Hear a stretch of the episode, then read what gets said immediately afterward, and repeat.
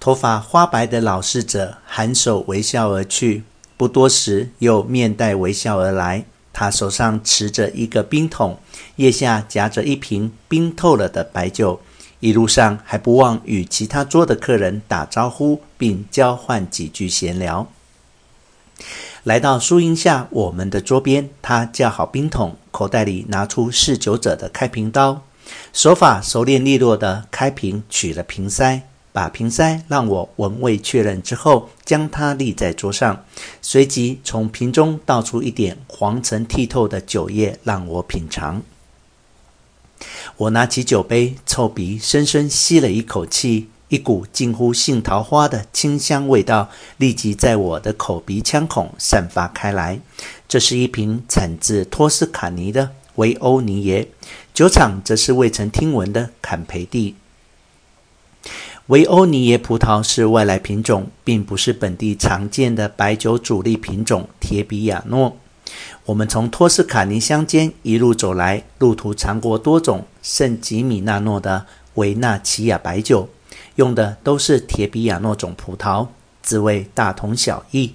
现在突然冒出一种特别香气，有点让我精神一振。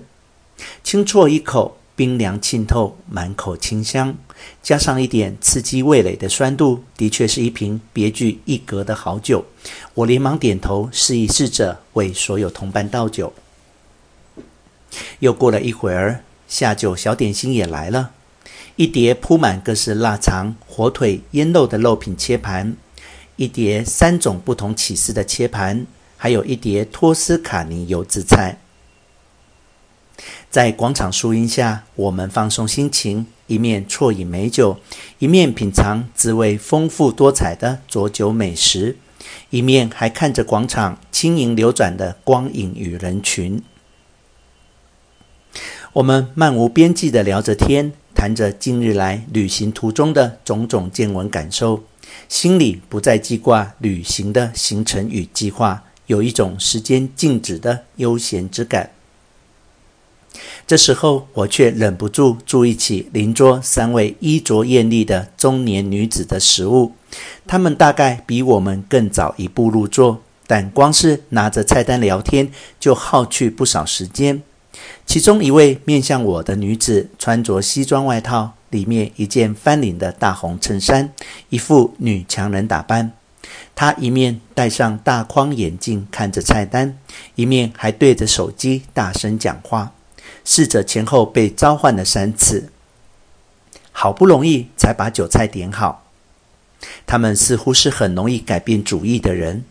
每次有一位女士点了东西，另外的女士就想到要更改她原来点的东西。我心里想，这不是一家不抢餐厅生意的传统酒店吗？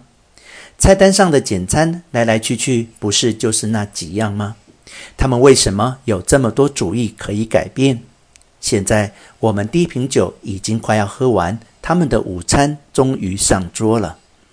每个人都是一个大盘子，放眼过去，底层露出烤成棕色的切片面包。这是一种到处可见的小点。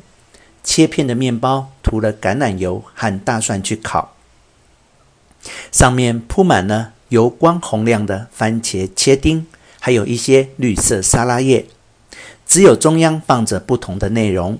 有一位盘上满满的火腿切丁，另一位盘中看起来是鱼。面对我的那位女强人，则动手切着一大块牛排模样的主菜。几份菜肴看来诱人的美味可口，令我感到羡慕。但我完全记不得菜单上有牛排这样的东西。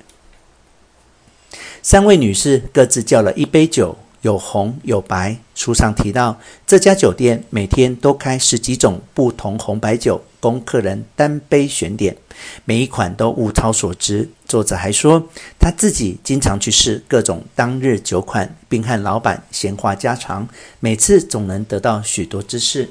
看起来，单杯点酒才是这里常客的习惯。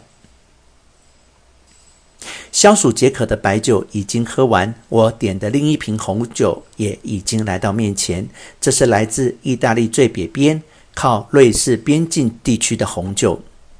此区酒庄很多冠有德国姓名，大概是瑞士德语区人士移入的缘故。